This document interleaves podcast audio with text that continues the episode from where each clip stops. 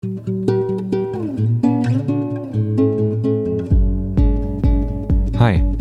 ich bin Oliver und das ist der Freihändig Podcast.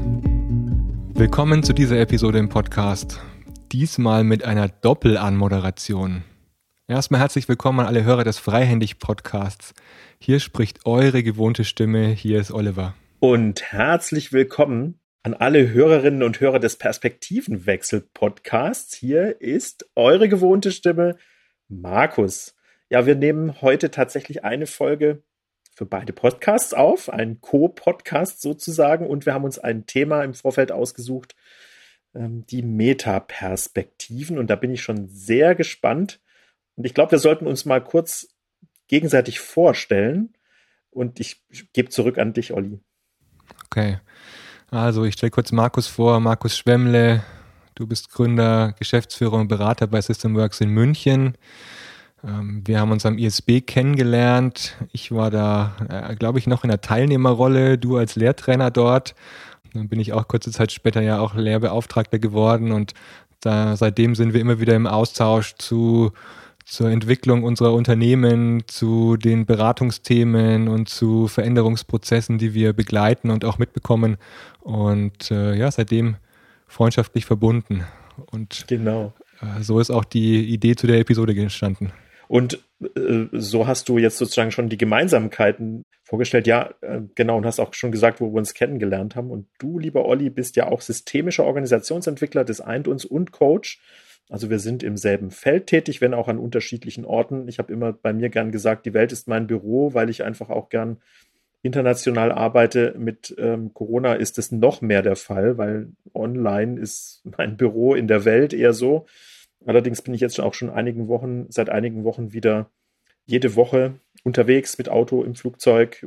Also auch ganz interessante Perspektive, die Rolle rückwärts in ein anderes Leben. Also auch das ist äh, spannend. Ja, und was ich aber zu dir noch sagen möchte, wenn wir uns schon gegenseitig vorstellen, nicht? Also da ist nicht nur der mit mir freundschaftlich verbundene, da ist auch der, also ich schätze dich sehr für deine Kreativität für deinen anderen Blick. Du bist eine Metaperspektive. Für mich bringst du immer auch Energie und Schwung mit.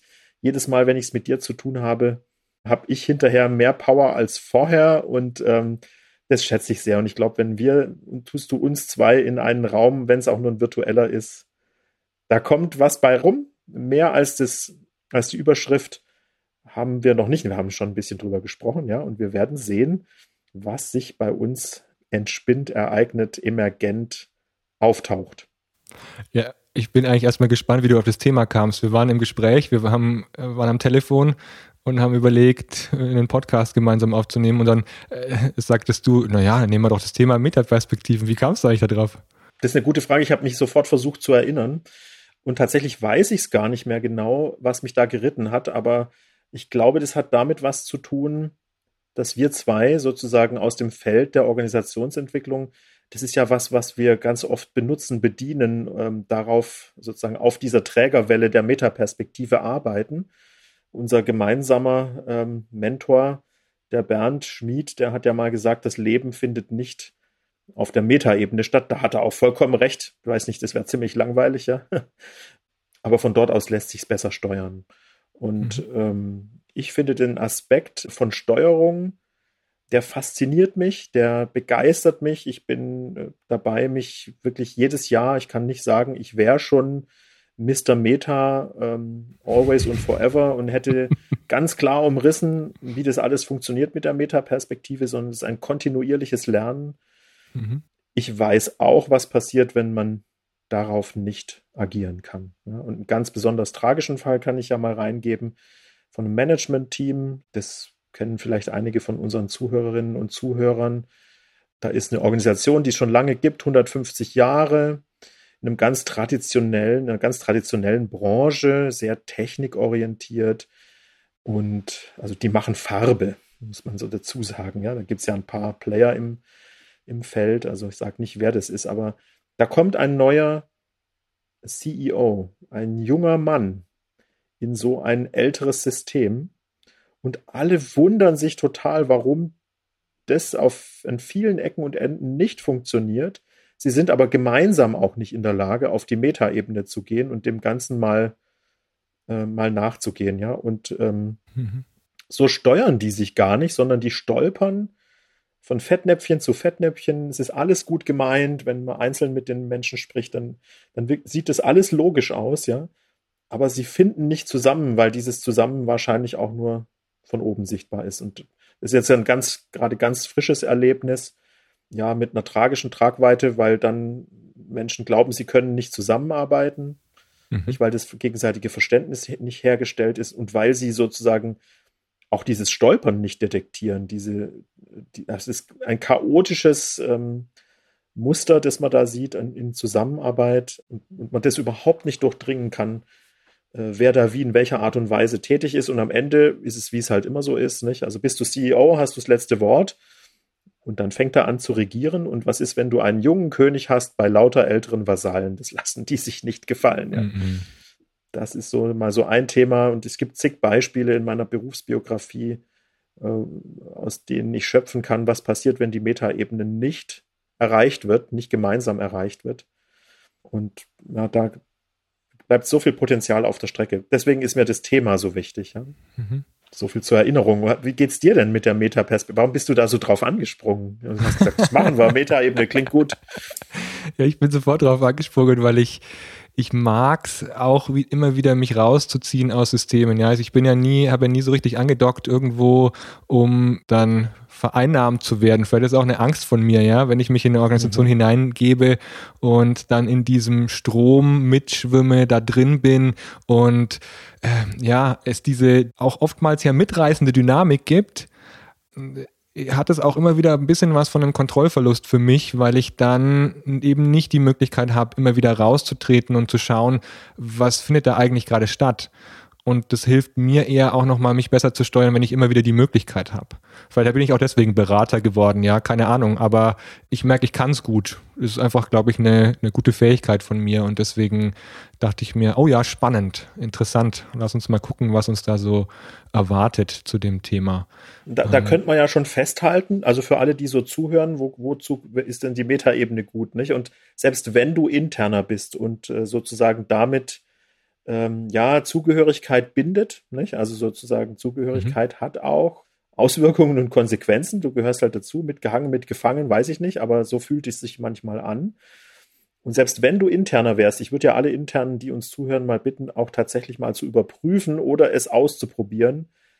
Äh, die e-, Metaebene führt einen immer wieder auch als Ausweg raus, sich gefangen zu fühlen im System, auch mhm. wenn man noch dazugehört.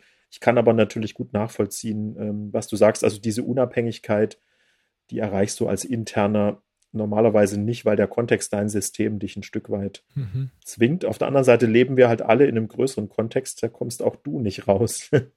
Das ist mir klar. Ich auch nicht, ja. Das ist mir klar, ja, ja. ja. Ich, ich, hatte am Anfang die Illusion, wenn ich irgendwie mich, äh, also ich meditiere ja viel oder immer wieder regelmäßig, wenn ich dann meditiere und mich sozusagen löse, dann, dann könnte ich sozusagen mich befreien aus so, aber wir leben ja in der, also ich bin ja immer abhängig. Abhängigkeiten bestehen ja immer, äh, mhm. egal wo ich bin. Ich bin abhängig von den Lieferanten Lieferketten der Supermärkte, weil ich kein eigenes Gemüse anbaue. Also jetzt mal Oder größer Klopapier. gedacht, ja. Oder Klopapier, ja genau.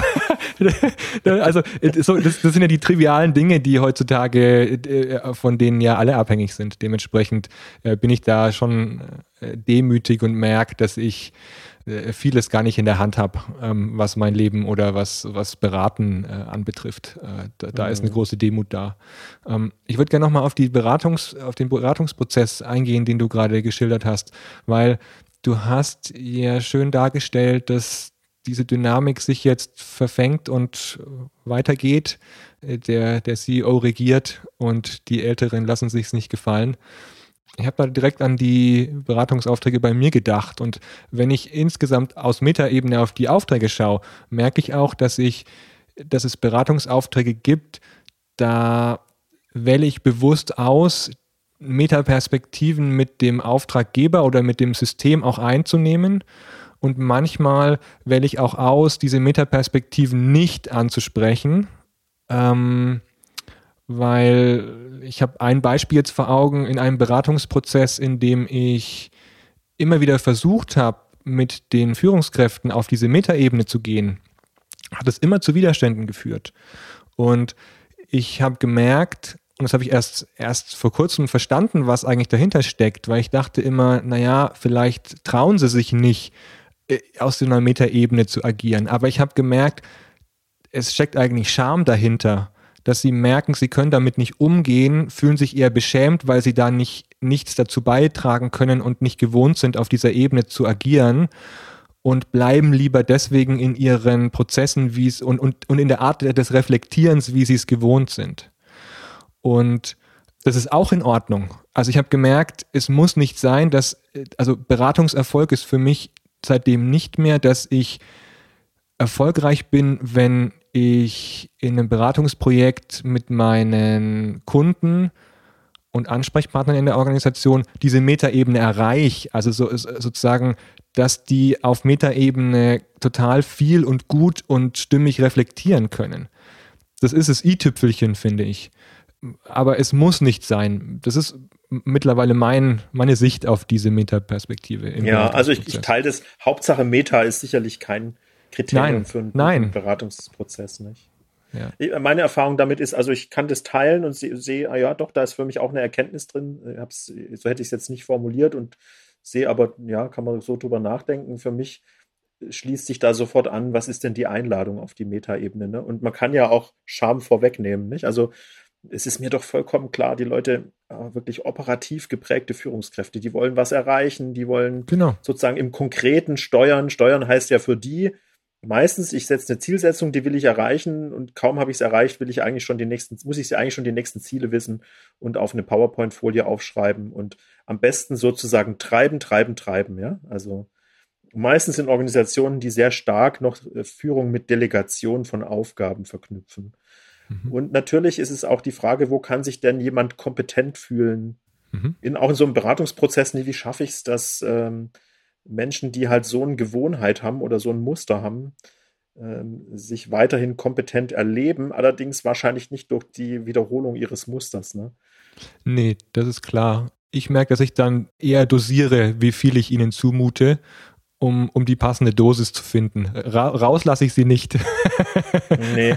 Ich sag, ich, ich sag oft Menschen, wie wäre es denn mit dem Experiment? Weil ähm, wenn wir alle das machen würden, was wir bisher gemacht haben, dann würden wir heute noch Adam und Eva heißen, ja. Also deswegen wäre doch vielleicht interessant, mal was anderes zu machen. Und auch wenn das noch nicht äh, Gewohnheit ist oder es lohnt sich immer mal wieder in kleinen Stücken, ne, so, man kann das kleiner machen und mal eben auf die Metaebene gehen oder die Sache von oben betrachten. Und ich, mir geht es auch so, ich weiß es auch nicht besser, ne? Also nur weil ich mal auf der Metaebene stehen kann, stehe, kann das sein, Gott, ich sehe auch nichts, ja. Was ist denn für dich eigentlich die Metaebene? Das ist eine gute Frage. Also erstmal kann man die Metaebene metaphorisch beschreiben. Und eine schöne Beschreibung von ähm, Metaebene metaphorisch bietet ja, es kommt so vom, von, von New Work, da kann man auch davon halten, was man will, ja, aber ähm, von dem Gründer, dem Friedjof Bergmann, der hat mal gesagt, das ist wie wenn du von oben auf die Tanzfläche blickst, ja, unten wird getanzt und von oben schaut man sich den Tanz an, also sprich das, das Handeln der einzelnen Personen und auf einmal kann man darüber sprechen, Mensch, was machen die denn? Auch wenn die mhm. da unten zufällig ich selber bin. Das ist ja so ein bisschen mhm. schizophren, ja. Ich gucke mir selber dabei zu, was ich so mache. Am ISB war ja lang, das ist, glaube ich, heute noch in deren Logo drin, die Schwäne, ja, also Metaebene 1, der eine Schwan guckt dem anderen beim Fliegen zu und dann gibt es sogar noch eine, also die Metaebene, wo der den beiden zuguckt, nicht der eine, der ihm zuguckt. Und damit ist natürlich Lernen gemeint auf einer anderen Ebene. Jetzt muss man es aber auch nicht zu komplex machen. Am Ende wäre es dann wirklich eher die Perspektive einzunehmen, so als ob man die Szenerie von oben angucken würde. Mhm. Da sind Muster leichter erkennbar. Also das eine ist ja, ich habe ein Problem, dann versuche ich das zu lösen wenn ich von oben in Anführungszeichen sehe, es gibt eine ganze Reihe von, von Problemen, die immer wieder auftauchen, dann könnte man das Muster nennen. Das wäre zum Beispiel so eine Erkenntnis, die man äh, auf einer Metaebene hat, also das wiederholte Auftreten von sogenannten Problemen oder Hindernissen.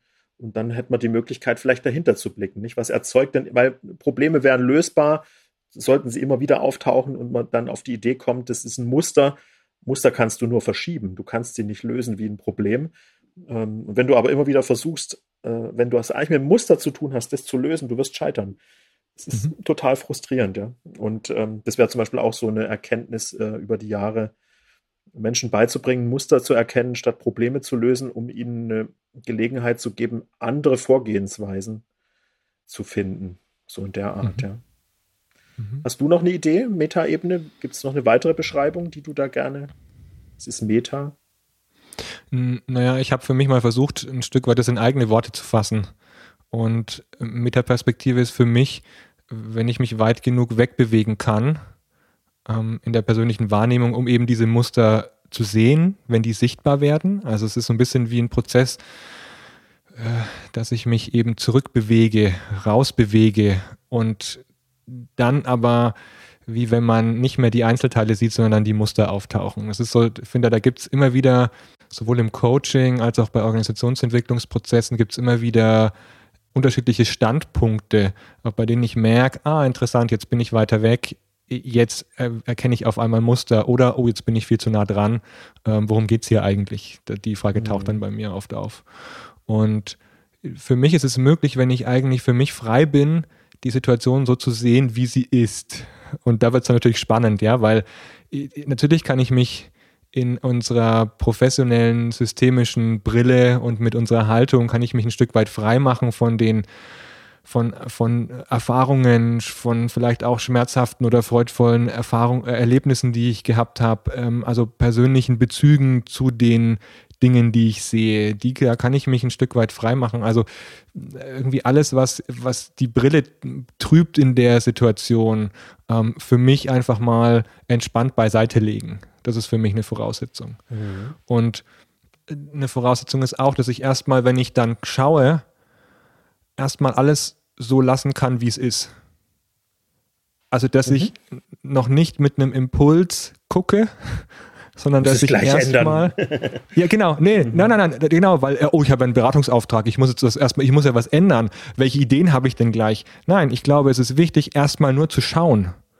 Und auch in, in, in dem Beratungsprozess mit dem Kunden, auch erstmal ihnen die Möglichkeit zu geben, äh, schaut doch erstmal hin, bevor ihr was verändern wollt. Schaut erstmal und mhm. guckt, wie wirkt es denn eigentlich. Und dann merke ich oft, dass ich für die Entwicklungen, die, die dann entstehen, auch äh, ja, Empathie und Mitgefühl äh, auch entwickle und, und auch für die Dinge, wie sie sind. Ob sie dann mit viel Freude oder mit viel Leid verbunden sind, das ist nochmal, also das ist dann, das, ist, das darf beides sein, weil ich glaube, jede Entwicklung mm, ist mit Entscheidungen verbunden und jede Entscheidung wählt auch Dinge ab, die dann auch Leid erzeugen oder negative Seiten ähm, hervorbringen.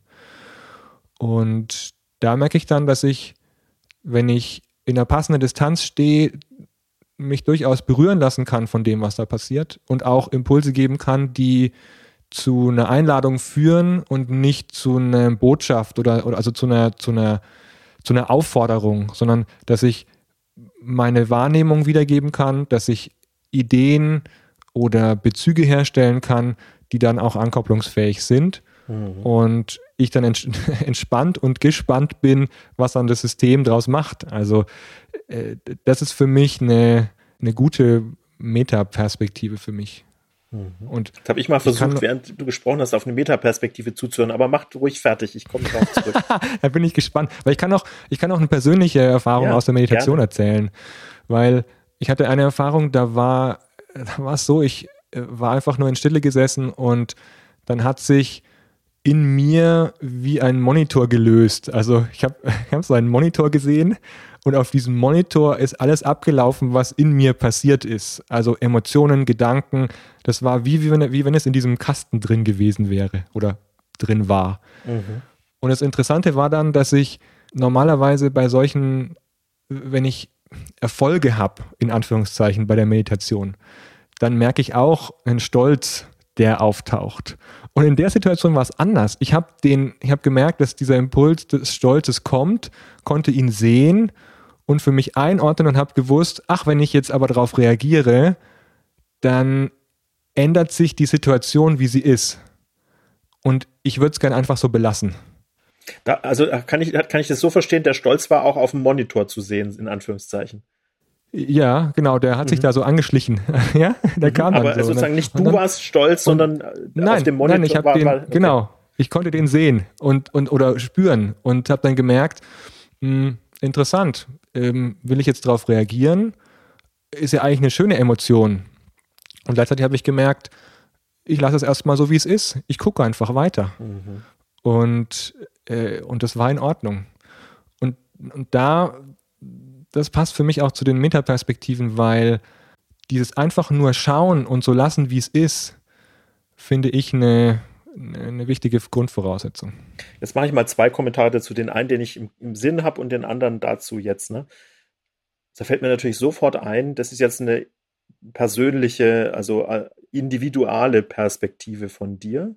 Mhm. Und du beschreibst es wunderbar. Ich bin ein bisschen neidisch, weil so weit komme ich in Meditation nie. Mein Alltag, äh, der ist sehr konkretistisch oft, nicht? Mit vier Kindern zu Hause, da bin ich mal froh, wenn ich so lange schlafen kann, bis einer von denen wach ist. Äh, und abends ist dasselbe Spiel rückwärts und, und so weiter. Ich habe schon auch Meditationspraxis, aber nicht, ich mir ist vollkommen klar, ist, äh, je länger du das machst, regelmäßig rhythmisch, umso besser. Ich habe das sogar schon erfahren in meinem Leben, aber zurzeit ist für so Rhythmen kein Platz. Also ich war, ich hoffe ja, ich habe noch, ich hoffe ja, ich habe ja noch viel Zeit, das zu erleben. Aber gleichzeitig, also deswegen merke ich in mir auch so ein Gefühl von ein bisschen Neid. Ne? Ich hätte wäre auch gern mal mein Leben als, ich finde es toll, was du da erzählst und erlebst. Und gleichzeitig bringt mich das zu der, äh, was ist der Nutzen, nicht? Auch hier, wir verwechseln uns und identifizieren uns viel zu oft mit unseren Gefühlen, ja. Der Satz, ich bin nicht meine Gefühle, ich habe meine Gefühle. Ich bin auch nicht meine Gedanken, ich habe sie halt, ja. So als wäre wär ich der Besitzer, der Eigentümer, nicht? Und ich habe auch meine, also nicht, ich bin auch nicht mein Körper.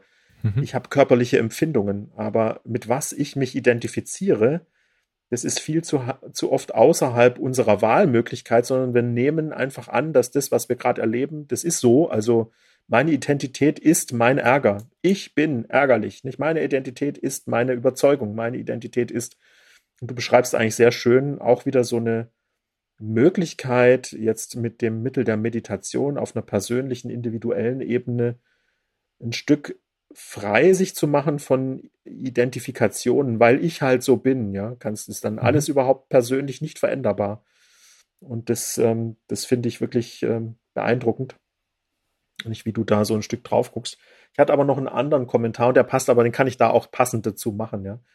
Wo mir doch an dieser Stelle zum Beispiel die tägliche Übung in Personal Meta fehlt, ähm, habe ich die Erfahrung gemacht, so, und auch nochmal auf dem vorher, ne, so ein Zwischenschritt. Manchmal reicht Makro auch. Nicht? Also für mich mhm. ist es mhm. so ein Dreischritt. Äh, es ist Mikro, das ist wie beim Mikromanagement, ne? Führungskräfte, die einem Mitarbeiter sagen sollen, sagen wollen, wie sie den Stift zu halten haben. Ist ja so entwürdigend manchmal, so als, als wären die alle doof oh, ja. und wüssten nicht, wie man es macht, ja. Naja, aus der Perspektive der Führungskraft ist es vielleicht gut gemeint, aber auch nicht mehr als das, ja dann die Makroperspektive wäre ja schon oftmals ein Gewinn. Vielleicht muss es nicht immer Meta sein und vielleicht ist ja die Einladung in Makro auch nicht so schambehaftet, weil ich glaube, das kriegt jeder hin. Und wenn manchmal so Meta-Momente dabei sind, ja, dann, dann wäre es doch schon gut. Ähm, und da muss ich mir noch nicht mal beim Lernen zugucken, wie ich all das mache, sondern da kann ich einfach nur mir mal auf einer höheren Flughöhe, vielleicht mal so auch metaphorisch dabei zugucken, wie ich das mache und dann ist es nicht so, ähm, ja, muss man sich nicht dafür schämen, dass man was nicht hinkriegt, wo vermeintlich andere besser sind, ja, so in der Art. Und was du aber mhm. auch schön beschrieben hast, eben, ist eben diese, diese Wirkung von es auch mal für einen Moment gut sein lassen, ja. Erstmal eine Gelegenheit schaffen, erstmal anzuerkennen, was ist auch so ein schönes systemisches Prinzip, weil viele wollen es ja nicht wahrhaben. Mhm. Nein, wir haben keine Konflikte. Nein, wir sind uns doch alle einig. Nein, nein, nein, nein, nein. Und äh, die Veränderung, wahre Veränderung beginnt ja oft erst dadurch, dass man sagt, okay, offensichtlich, vielleicht muss ich es noch nicht mal Konflikt nennen, wir haben Differenzen. Nicht? Also wir sehen die Unterschiede und wir können in ein Gespräch darüber eintreten, wie wir die Welt unterschiedlich sehen, ohne dass wir gleich äh, sozusagen nach dem ersten Satz einer Meinung sein müssen. Weil vielleicht ist ja für jeden ein Erkenntnisgewinn drin aus der Meinung des anderen. Mhm. Und vielleicht geht man sogar aus einer Metaperspektive mit zwei unterschiedlichen Meinungen raus. Und es hat dann vielleicht auch wieder was mit Rollen in Organisationen zu tun, dass jetzt ein CHRO oder ein Personalleiter, wie man es auf Deutsch doch noch sagen kann, oder ein IT-Chef und oder ein CIO, je nachdem, wie man das nennt, ne, dass die qua Rolle und qua Amt unterschiedliche Perspektiven in ihrer Organisation vertreten, das finde ich ganz normal. Und da muss es gar nicht zum, nicht, wer, wer hat jetzt die Oberhand, wer ist jetzt der Bessere? Also diese heimlichen Konflikte, ich glaube, die könnte man auf Makro oder auch äh, auf einer Metaebene einfach leichter, vielleicht noch nicht mal lösen. Man könnte sie gelten lassen und dann mhm. zwischen den Perspektiven äh, Entscheidungen treffen, wie dann ein guter Weg ist. Und das könnte dann mal eben so sein oder anders sein. Das wäre drin, ja, aus meiner Sicht. Mhm. Total. Deswegen habe ich mal die Makroebene eingeführt als Entlastung, ja, nicht immer, muss nicht immer gleich in den Weltraum fliegen. So höhere Luftschichten. ich wer, sagt, wer weiß denn schon, wie hoch, meditieren, ja. wie hoch musst du kommen, um erleuchtet zu sein, ja. ja, wer weiß. Wer, wer weiß es schon, ja. Also, und deswegen, was ist denn die, und das bringt mich aber auch zu dem Punkt, also auch äh, Meditation ist ja so ein Aspekt, das verbinde ich auch mit dem Aspekt von Praxis oder von Lebenspraxis. Ja, jetzt hast du da mhm. was, vielleicht auch die Gelegenheit, naja, du hast auch ein Kind, ja, das ist ja jetzt nicht die Anzahl der Kinder, naja, vielleicht schon, weil die haben unterschiedliche Schlafrhythmen, ja. Aber es ist schon die Frage, wie oft praktiziere ich das und wie oft ist Meta-Perspektive sozusagen gelebte Organisationspraxis? Ist das Teil von Professionalität oder ist Professionalität nur schneller, höher, weiter? Also mhm. deswegen. Ich, habe vor kurzem von einer Organisation gehört, die haben eingeführt, dass sie eben immer zum Start von jedem Meeting, ich glaube, drei Minuten Stille eingeführt haben und das auch praktizieren. Mhm. Und äh, diejenige, die da neu in die Organisation kam, meinte dann zu mir, ja, aber das ist total mechanisch, was sie da machen sitzen es aus und dann geht's los. also die, die, die Haltung dazu passt für sie nicht. Äh, es, es wäre sinnvoller, es eben dann einzustreuen, wenn es gerade notwendig ist und nicht so, zu arbeiten. Wenn man es braucht, ja. Okay. Die, die, genau, äh, sondern, sondern dann reinzuholen, wenn man es braucht.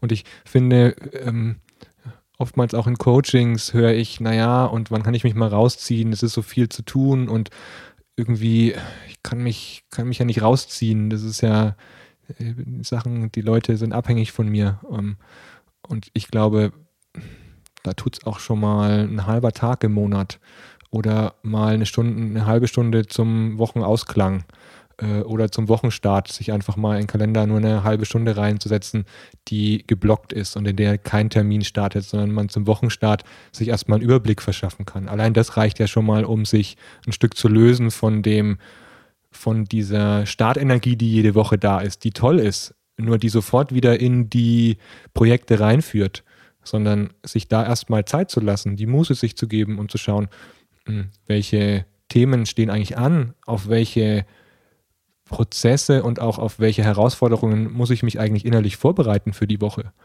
Was wäre gut, vielleicht schon einen Tag vorher äh, zu, zu vorzubereiten oder was kann auch spontan passieren? allein da eine gewisse innere, ein Bild von der Woche zu haben, glaube ich, kann schon helfen, um sich da gut durchzusteuern. Und dann auch auf spontane Störungen oder äh, wie hat es jemand vor kurzem genannt in einem Gespräch, äh, elektrische Blitze von außen äh, dann reagieren zu können. Ja, total. Also äh, da fällt mir ein, mein äh, lieber Freund und Kollege Thilo, der hat mir ein Bonmot hinterlassen, das ich gern mal zitieren möchte. Hat nämlich gesagt, naja, müssen kommt von Muße, also vom Wortstamm her, ja, so, wenn man es mhm. mal linguistisch betrachtet. Und Muße hat äh, die Bedeutung, mir bietet sich die Gelegenheit um zu. Also, nicht, das ist eigentlich, äh, kommt äh, linguistisch gesehen äh, in der deutschen Sprache daher, dass man eigentlich müssen bedeutet eigentlich, ich habe die Wahl, was ich jetzt mache. Dessen sind wir uns nur nicht im Klaren. Ja, wenn du, wenn du immer sagst, ich muss, ich muss, dann könntest du dich fragen, ja, und was wählst du jetzt? Und um mhm. eher in diesen Wahlmodus zu kommen, ist das, was du sagst, ganz richtig, ja. Also diese Wochenstarts und ähm, Wochenendreflexionen bin ich ein großer Fan von. Das kriege ich immerhin gut gebacken, ja, meistens jedenfalls. Ich habe ja selber zu Corona-Zeiten so eine Initiative gestartet, die Macher, weil ich einfach feststelle, dass ganz viele Leute, die verlieren ihre Tagesstruktur Und die sind natürlich drin im Drama und es ist schlimm, ja, muss man sagen, deinen Job zu verlieren, wenn du leidenschaftliche Flugbegleiterin warst oder Pilot. Ja, natürlich. Ähm, nicht, das kann man nicht wegdiskutieren. Nur die Frage ist, wie komme ich denn wieder zu mir und dazu, dass ich wieder Entscheidungen treffe? Und dann ist übrigens kostenlos zum Download verfügbar. Nicht? Da kann jeder sich täglich steuern, auch, ähm, auch mit einer Wochenreflexion. Da ist immer Metaebene eingebaut, ja, unterschiedliche Fragen, die einen dahin leiten. Und egal, ob ich jetzt so ein Ding nutze oder einfach mit einem guten Freund auch, ne, das kennt doch, glaube ich, jeder vielleicht. Mhm. Also, wenn ich mal die, die Gelegenheit habe, meine Freunde wieder zu sehen, jetzt gerne auch wieder live, ähm, dann gehen, gehen diese Gespräche, wenn es wirklich ein gutes Gespräch ist, finden die immer auf der Metaebene statt. Es fängt an mit, wie geht's dir? Mhm. Nicht? Und eine andere erzählt, wie geht's dir? Und dann sagt er schon, das ist aber komisch, dass ich das so. Ich habe jetzt, habe mich jetzt selber sagen hören, was ich dir gerade so erzählt habe und und wenn, wenn ich mich selber so reden höre, ist irgendwie auch seltsam. Ganze Woche habe ich erzählt, mir geht es eigentlich gut und mir geht es nicht so gut, ja. Das mache ich schon seit zwei Wochen so Zeug. Ähm, also, mhm. und schon mhm. hast du ja ein bisschen da auch mal das drüber reden. Lass uns mal drüber reden, ja. So, oder in jeder Beziehung ist das vielleicht auch gut, bevor man im Konflikt bleibt und wie schlimm das ist mit den Lehrern und den Kindern und so. Lass uns mal drüber, wie, wie ist das eigentlich so? Wie nehmen wir das wahr? Mhm. Und auch die Entlastung, ich glaube, das ist ein Riesenbeitrag zur Resilienz. Ne? Corona ist eine Anforderung für uns alle, ähm, da auf etwas zu reagieren, von dem man nicht weiß, wie man darauf reagieren soll. Mhm. Und dann kannst du halt nur ausprobieren und immer wieder auswerten, hat es jetzt was gebracht oder nicht. Äh, aber Ende des Tages ist es wahrscheinlich so, dass sowieso alle viel zu viel machen und andere lernen wiederum, bevor ich viel zu viel mache, mache ich nichts. Aber interessant wäre doch überhaupt festzustellen, habe ich das Gefühl, ich mache zu viel oder ich mache zu wenig und was mache ich, wie bremse ich mich im einen Fall und wie aktiviere ich mich im anderen? Das wären ja dann so, ähm, wie denke ich da über mich selber nach? Ja? Und nicht nur denken, sondern auch, was, ne, wie, wie fühlt sich das an? Was, mhm. was für mhm. Informationen kommen mir da in, in welchen Sinn auch immer und was mache ich dann damit? So. Und wann bin ich betroffen und wann auch nicht? Also wann, wann fühle ich mich zum Handeln aufgefordert oder wann äh, ist es auch in Ordnung äh, und angebracht, auch einfach zu gucken und nichts zu tun. Kann ja auch eine, eine Wahlmöglichkeit sein. Und manchmal sind die sehr eingeschränkt, ne, die Wahlmöglichkeiten. Also vom Kopf her, man selber, man tut da selber viel dafür. Ich, ich möchte dann eine kurze Geschichte von mir erzählen. Nicht? Also als ich, ähm, ich war ja äh, zehn Jahre meines Lebens bei Siemens und zum Schluss Manager und verantwortlich für OE. Mhm. Und in einem Verein von 30.000 Leuten, die halt da IT betrieben haben. Ja, ist jetzt aber schon über 16 Jahre her, von daher, man könnte sagen, von vorgestern. Ist trotzdem immer, immer noch eindrücklich erinnert. Und wenn ich so auf einer Metaebene betrachte, wie es mir damals ging, so als Manager, ich habe immer viele gute Rückmeldungen von meinen Mitarbeiterinnen und Mitarbeitern bekommen, menschlich, nahbar, was man so gerne hört, ja, also tolle, mhm. tolle Führungskraft. Da kann man sich auch drin baden und seinen Selbstwert aufbauen, nicht? Und so ein bisschen habe ich mich dann immer auch vor die gestellt und diese ganzen Veränderungen versucht, da heldenhaft zu überstehen. Und es hat sich für mich aber echt was geändert, als ich selbstständig mich gemacht habe. Und dann bist du ja erstmal alleine. Mhm. Und irgendwann habe ich dann meine erste Mitarbeiterin eingestellt, zusammen mit dem Jako, der dabei war, und noch einem dritten. Haben wir uns dann die erste, nicht, also haben wir doch so viel Umsatz gehabt, dass wir dachten, nee, jetzt brauchen wir Unterstützung. Ja. Also, es war die Rolle Mädchen für alles, aber auch irgendwie unseren Internetauftritt pflegen. Also in, in, diesem, in diesem Person waren eigentlich ganz viele Rollen drin. Klar, ne, ist sozusagen die erste. Da alles, wo wir Unterstützung brauchen. Und dann mhm. habe ich mhm. irgendwann festgestellt, allerdings vor allem durch ihre Rückmeldung, ja, da war ich nicht mehr der Mr. Nice Guy in ihren Augen und tatsächlich am Ende auch nicht vor mir selber, weil ich habe tatsächlich jeden Fehler persönlich genommen, ja. Die hatte, mhm. mein Geld hat die jetzt genutzt, um einen Fehler zu machen. Ist auch eine völlig beknackte Denkweise, ja. Ich glaube aber, detektieren tust du sowas nur von der Metaebene aus, weil du tatsächlich feststellen kannst, was ist denn jetzt der Unterschied, ja? Das ist die Rolle, das ist der Kontext. Äh, und von oben betrachtet konnte ich nur eine einzige richtige, also was heißt richtig? Ich habe eine Entscheidung getroffen damals. Hast du wieder rausgeschmissen? Nee, ja, zum Glück nicht, ja. nee, eine Haltungsänderung, ja, könnte man auch denken ähm, ja. Ich hatte den Gedanken, wenn ich ehrlich mhm. bin, ja, ich Gedan mhm. den Gedanken, das, äh, das geht so nicht weiter, das passt alles nicht, ja. Und ich habe aber eine Entscheidung getroffen und die ist bis heute wichtig und richtig, nämlich zu sagen, jedes Geld, das in einem Kundenauftrag an unsere Organisation überwiesen wird. Das ist ein Firmenkonto. Das ist gar nicht mein Geld, ja. Mhm. Das ist natürlich ist Geld, Geld auch nur ein Mittel zum Zweck. Naja, damals, wenn du anfängst nicht, und denkst, okay, hoffentlich reicht's, haben wir genügend Aufträge. Ja. So fangen, glaube ich, ich, viele an, nicht? Und mhm. aus dieser Position heraus ähm, ist ja schon ein Fehler auch Waste, also Verschwendung. Wie kann jemand nur nicht gründlich genug nachdenken und solche Fehler machen? Auf solche Gedanken kann man kommen, aber man kommt auch nur drauf, sich selber dabei zu korrigieren oder was Neues zu lernen, wenn man von oben auf sich blickt. Und wie gesagt, die Haltungsänderung bis heute ist wirklich festzustellen, das ist nicht mein Geld. Ja, davon ist auch ein Teil davon, der landet dann auf meinem Privatkonto und hoffentlich langt es ein, ein angemessenes, für mich jedenfalls normales Leben zu führen. Ja. Aber ähm, sich davon zu lösen, das ist mir nur durch die Metaebene gelungen, in diesem Rollenwechsel von einem angestellten Manager, das Budget nicht, äh, Millionen wenn man das verwechselt mit seinem eigenen Konto äh, zu Hause, dann denkst, also das kannst ich im Nachhinein erst festgestellt, dass, dass ich das eigentlich gar nicht verarbeiten konnte. Also ich hatte ja überhaupt keinen wirklichen Bezug zu dem Geld, was mir als Budget zur Verfügung stand und zu dem Geld, das ich persönlich für mich nutze, von Lebensunterhaltung, äh, Unterhaltung, ja, Unterhalt, ähm, äh, Mobilität, ähm, Altersvorsorge und all das, ja, was mir sozusagen da wichtig ist, da habe ich natürlich einen sehr großen persönlichen Bezug, aber sozusagen äh, zu dieser Art von Geld, das, das war eine Nummer in der Excel-Tabelle. Ne? Das hatte ich ja noch nicht mhm. mal auf irgendeinem Konto gesehen. Und so gesehen, glaube ich, ist es ist mal nur ein sehr eindrückliches, für mich immer noch wichtiges Beispiel in meiner eigenen Biografie, diesen Wechsel dann hinzubringen. Und ich glaube, sowas geht nur auf einer Metaebene. Was mache ich da eigentlich gerade? Ja? Und wie kommt denn das zustande? Und ich musste dann sagen, ne, also diese äh, harsche Kritik, die ich auch durchaus an ihr üben konnte, die konnte ich dann auch sein lassen.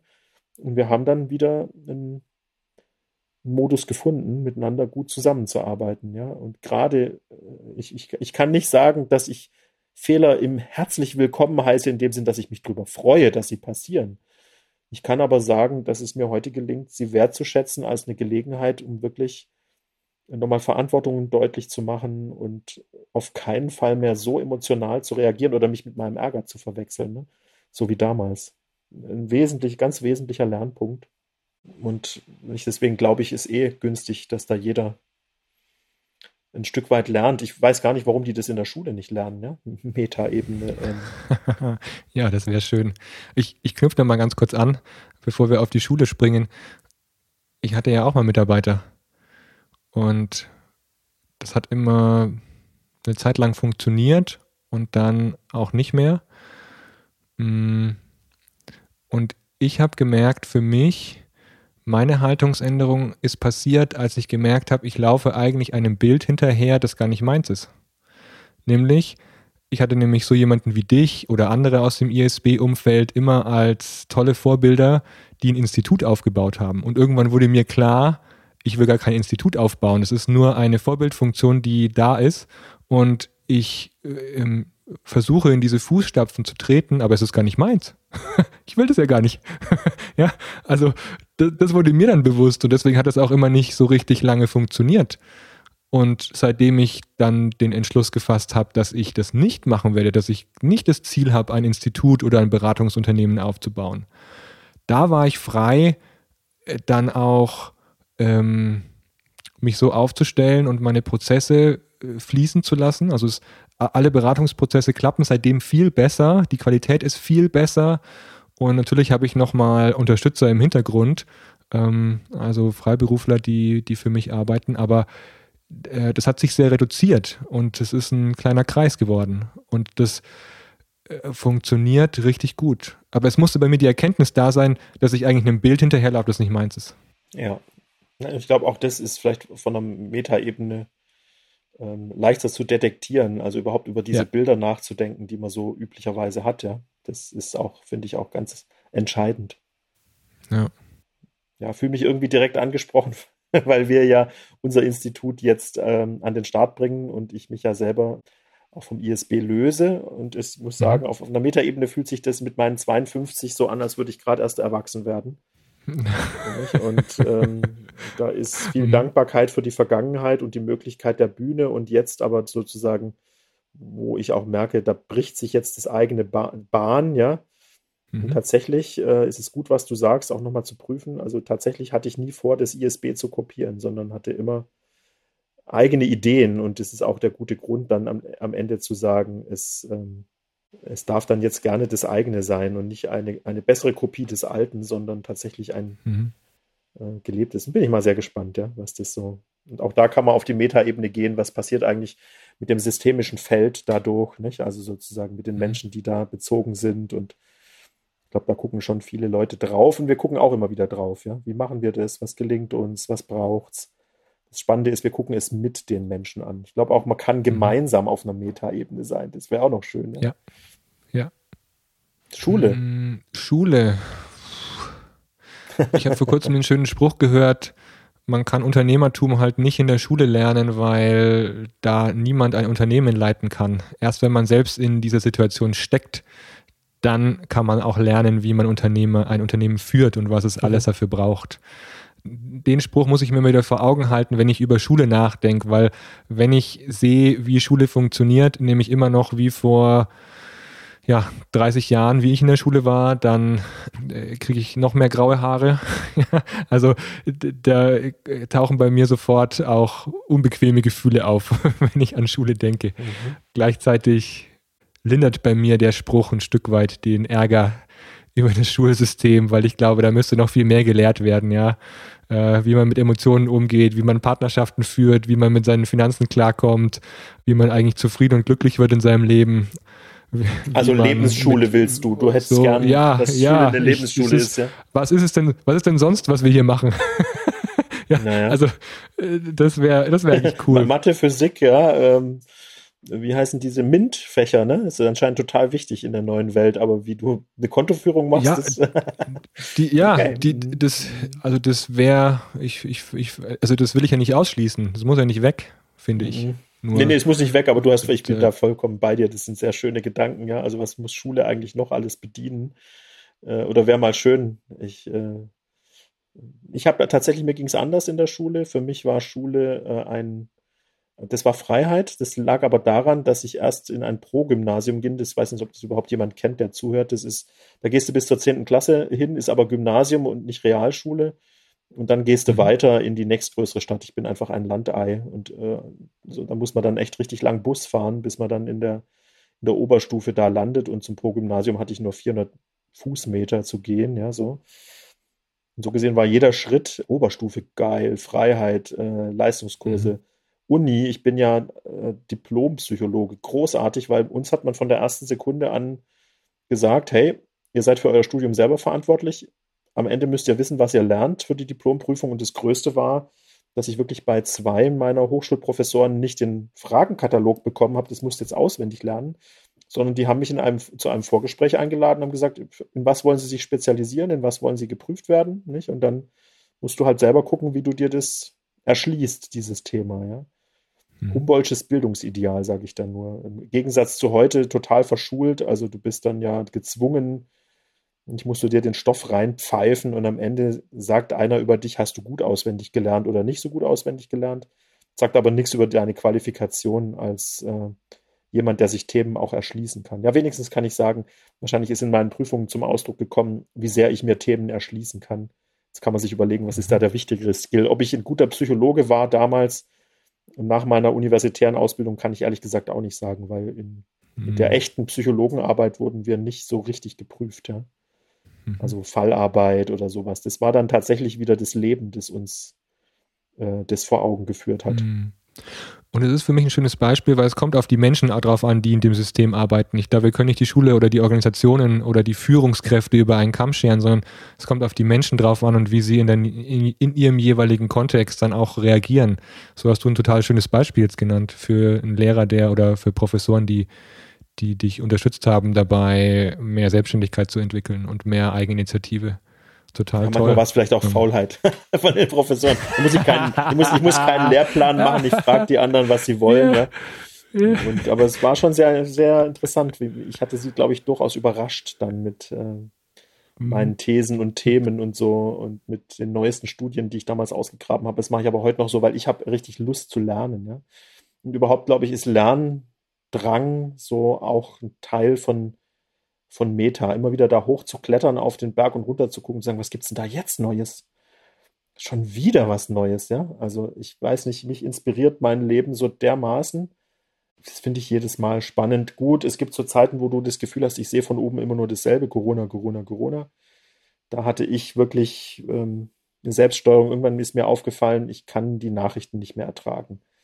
Ja. Dann habe ich es einfach sein lassen. Dann habe ich mich echt mit anderen mhm. Sachen beschäftigt. Also, aber auch wieder Metaperspektive, nicht? Also, wie geht es mir eigentlich mit den Informationen, die ich den ganzen Tag so zu mir nehme? Mhm. Wo du dann denkst, was heißt zu mir nehmen? Ich habe doch keine Wahl, oder? Ich muss doch den, das, das, den, den Postkasten aufmachen. Ja, das wäre vielleicht ganz gut. Dann kriegst du auch mit, wenn eine Mahnung drin ist, was zum Glück nicht so oft vorkommt. Das ist gar nicht gemeint. Ich meine mehr so, nicht welche Informationen will ich eigentlich verarbeiten? Mit was will ich mich beschäftigen? Mhm soziale Medien, selbst Podcasts gibt es unendlich viele und ich hoffe, dass wir jetzt hier einen Beitrag machen zu Leuten, die sagen, das hat sich echt gelohnt, das anzuhören, hat mich inspiriert, ja, mhm. mal mhm. mein Leben von oben zu betrachten und dann ist aber, glaube ich, auch noch entscheidend, mit welcher Haltung du das machst. Du kannst von oben drauf gucken und nur, was ist alles blöd, nicht? Wirst du viel finden, wenn du, wenn, musst doch nicht mal genau hingucken, es springt einem ins Auge und nicht, also sozusagen auch, äh, auch da wieder. Das wäre dann Meta-Meta, nicht? Neige ich dazu, auf einer Meta-Ebene immer nur das Haar in der Suppe zu finden und finde dann mhm. einen ganzen Zopf? Bin ja hochkompetent da drin oder bin ich in der Lage, auch was anderes zu entdecken, was mich zum Beispiel weiterbringt und andere? Mhm. Äh, da gehört das, äh, was uns schuldig sein lässt, vielleicht nicht gerade dazu. Also auch das kann ja jeder dann selber auswerten. Ne? Über was denke ich so nach und wie ist das so in meinem Leben? Mal da sozusagen so ein bisschen Bilanz zu ziehen, könnte man auch mal machen, ja. Und die unbequemen Seiten, die ja manchmal einen anspringen, sind ja oft die schmerzvollen.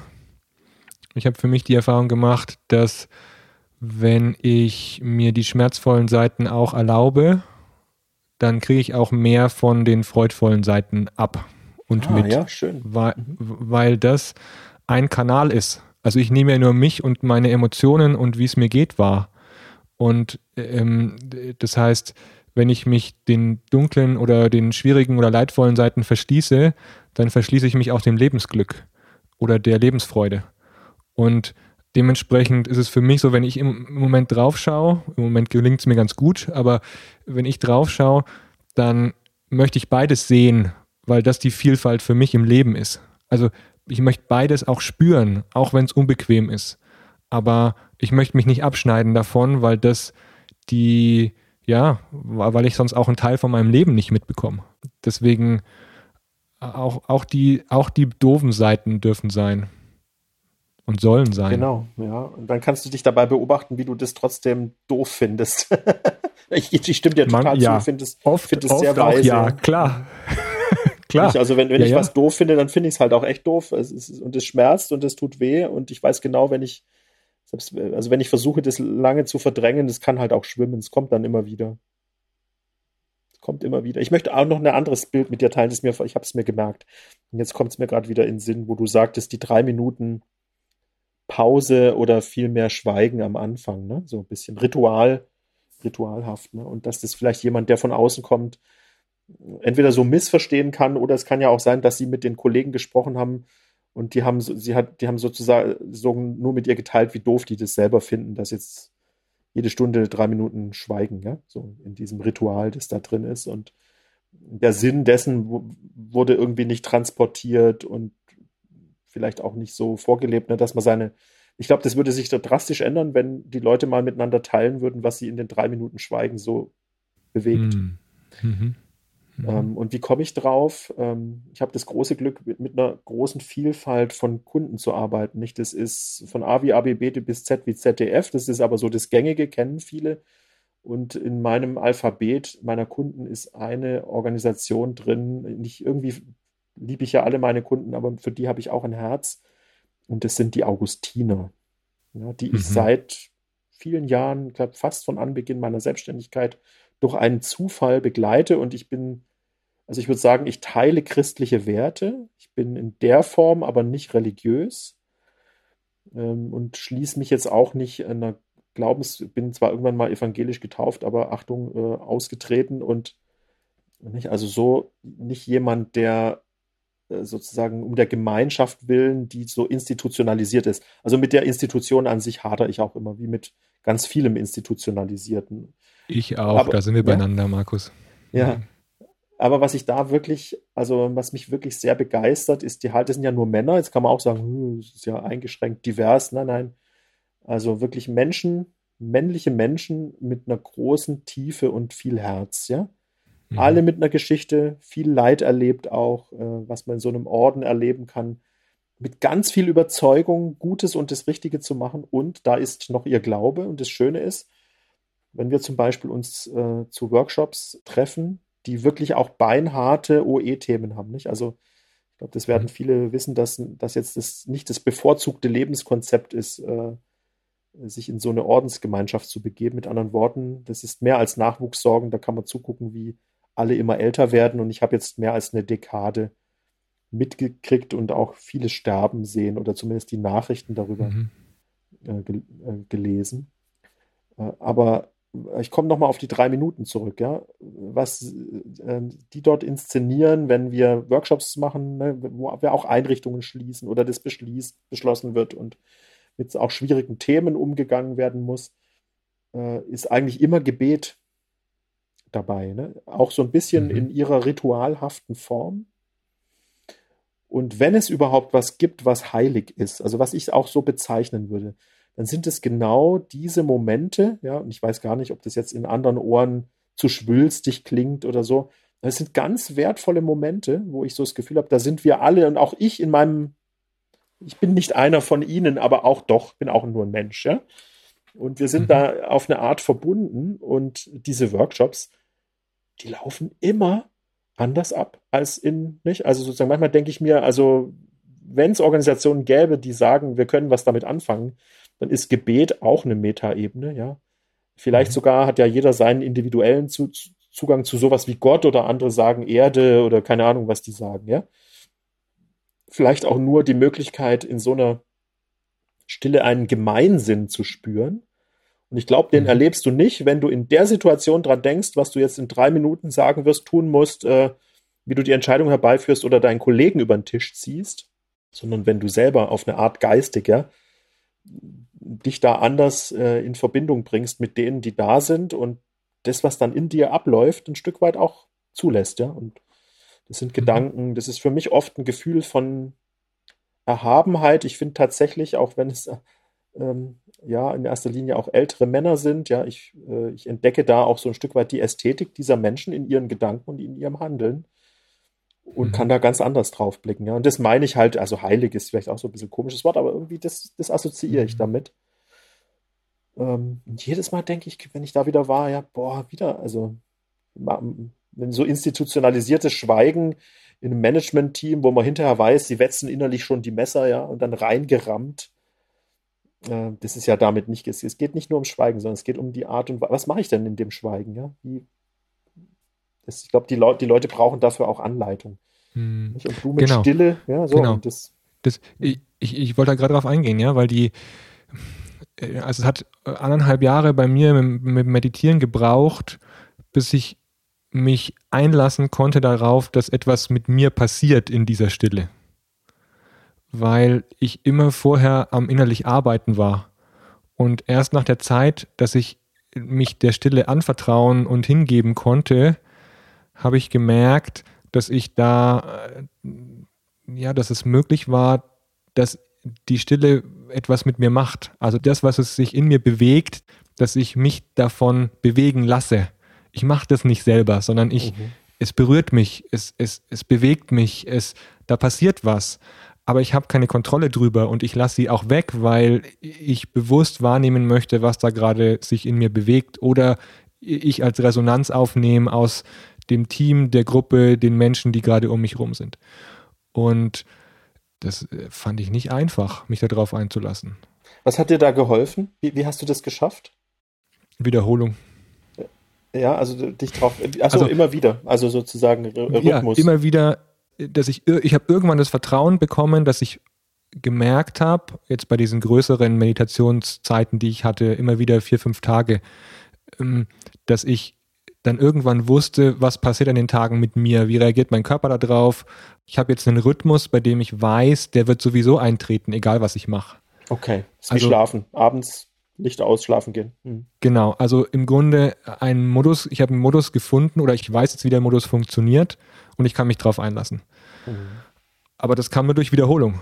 Also nur durch die Wiederholung, das wiederholte Tun und Beobachten dabei hat mir geholfen, um dann da für mich äh, die, die, passende Haltung, die passende, äh, das passende, die passende innerliche Aufstellung, um da reinzugehen, äh, zu finden und dann für mich auch daraus was zu schöpfen und nicht nur daraus erschöpft zu sein, weil ich oh. auf einmal merke, ich, oh, was, was, was bewegt sich da in mir und es ist alles so schwer oder ist es so anstrengend, sondern es einfach tun lassen, ohne mhm. irgendwas verändern zu wollen. Das ist das Spannende.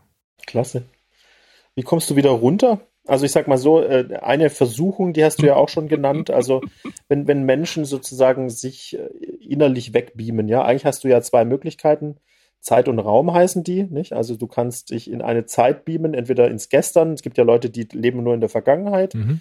Das hat vielleicht auch was mit Lebensalter zu tun und weil du heute nicht mehr so schöne Sachen erlebst, weil dein Körper dir das nicht ermöglicht, nicht das Schwelgen in Erinnerungen oder eine andere Möglichkeit ist Zukunft, dann kannst du sagen, ähm, nicht, es wird alles besser, noch schlimmer, es wird alles mhm. schlechter, dann hast du also eine ganz schlimme Lebenseinstellung.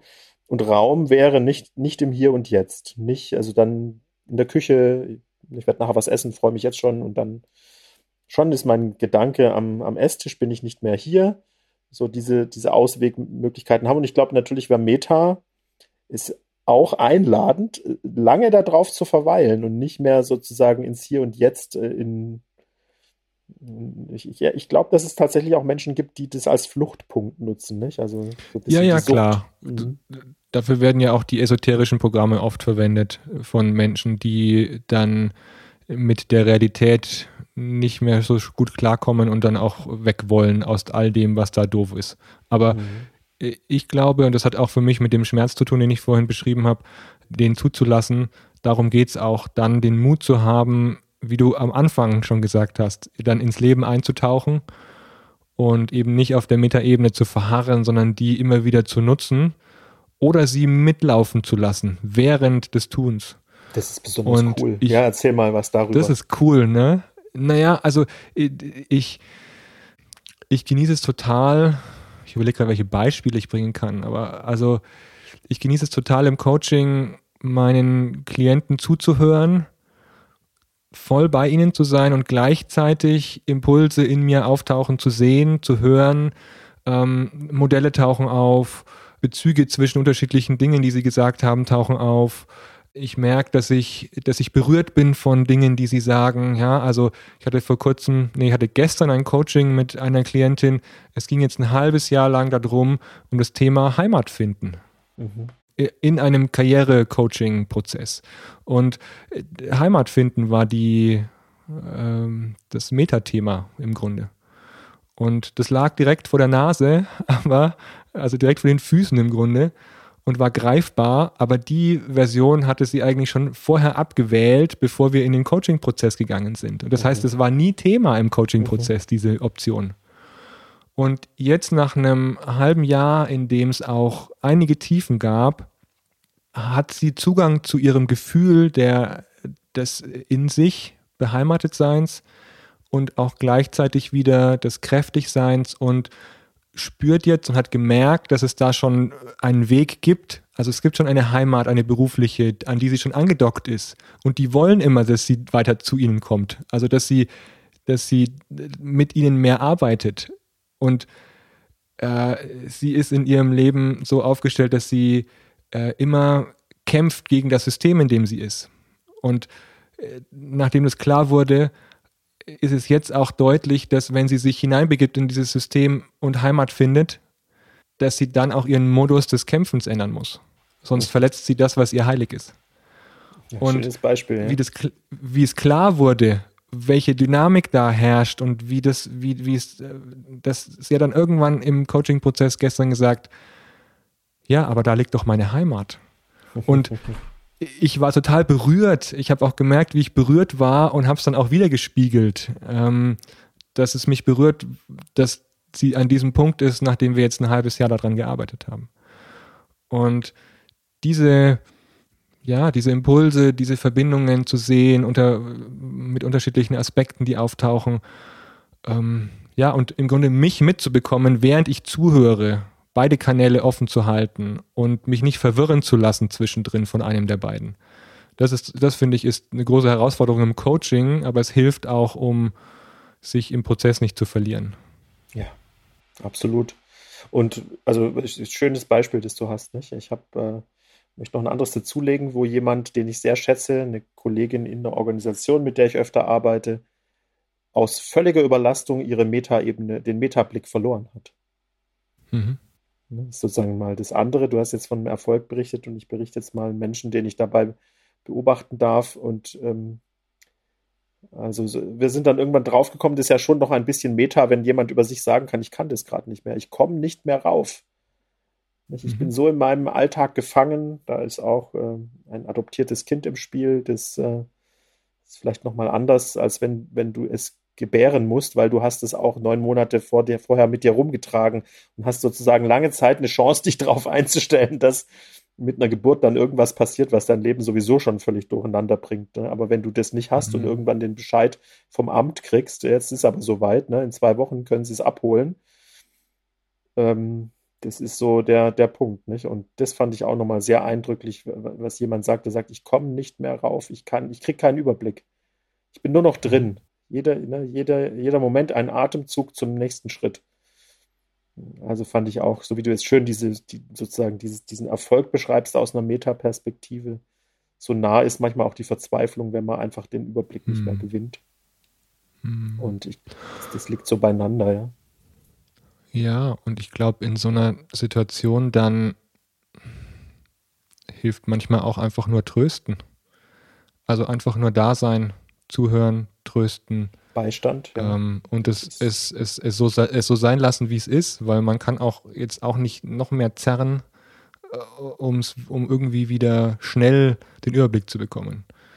Mm, das ist in Ordnung. Also auch für sich selbst zu spüren, wann brauche ich eigentlich Trost, wann ist es gerade nicht gut. Und sich das einzugestehen und den sich auch zu holen, ähm, auch einzufordern, finde ich Meiner Frau und mir hat sehr geholfen, weil wir haben ja äh, mit vier Kindern, die, die letzten beiden sozusagen waren eher so, als hätte ja nur eins sein sollen, ja.